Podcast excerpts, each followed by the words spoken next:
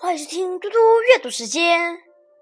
今天我要阅读的是故事《弈秋焦图》。弈秋是有名的围棋高手，他收了两个徒弟，每天都教他们下棋。开始的时候，两个徒弟都听得十分专心，一心想把师傅的棋艺学到手。过了一段时间，一个徒弟照旧专心致志地听弈秋讲授，另一名徒弟就不是这样了。这一天，弈秋带着两个徒弟。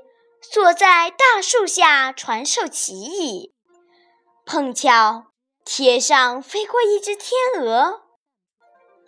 那位徒弟仰头望着展翅高飞的天鹅，顿时想入非非。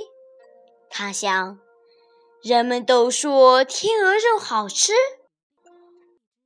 我要是有一支箭。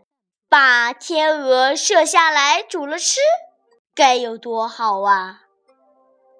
弈秋把课讲完，就让两个徒弟对下一局。专心听讲的徒弟很快就赢了。谢谢大家，明天见。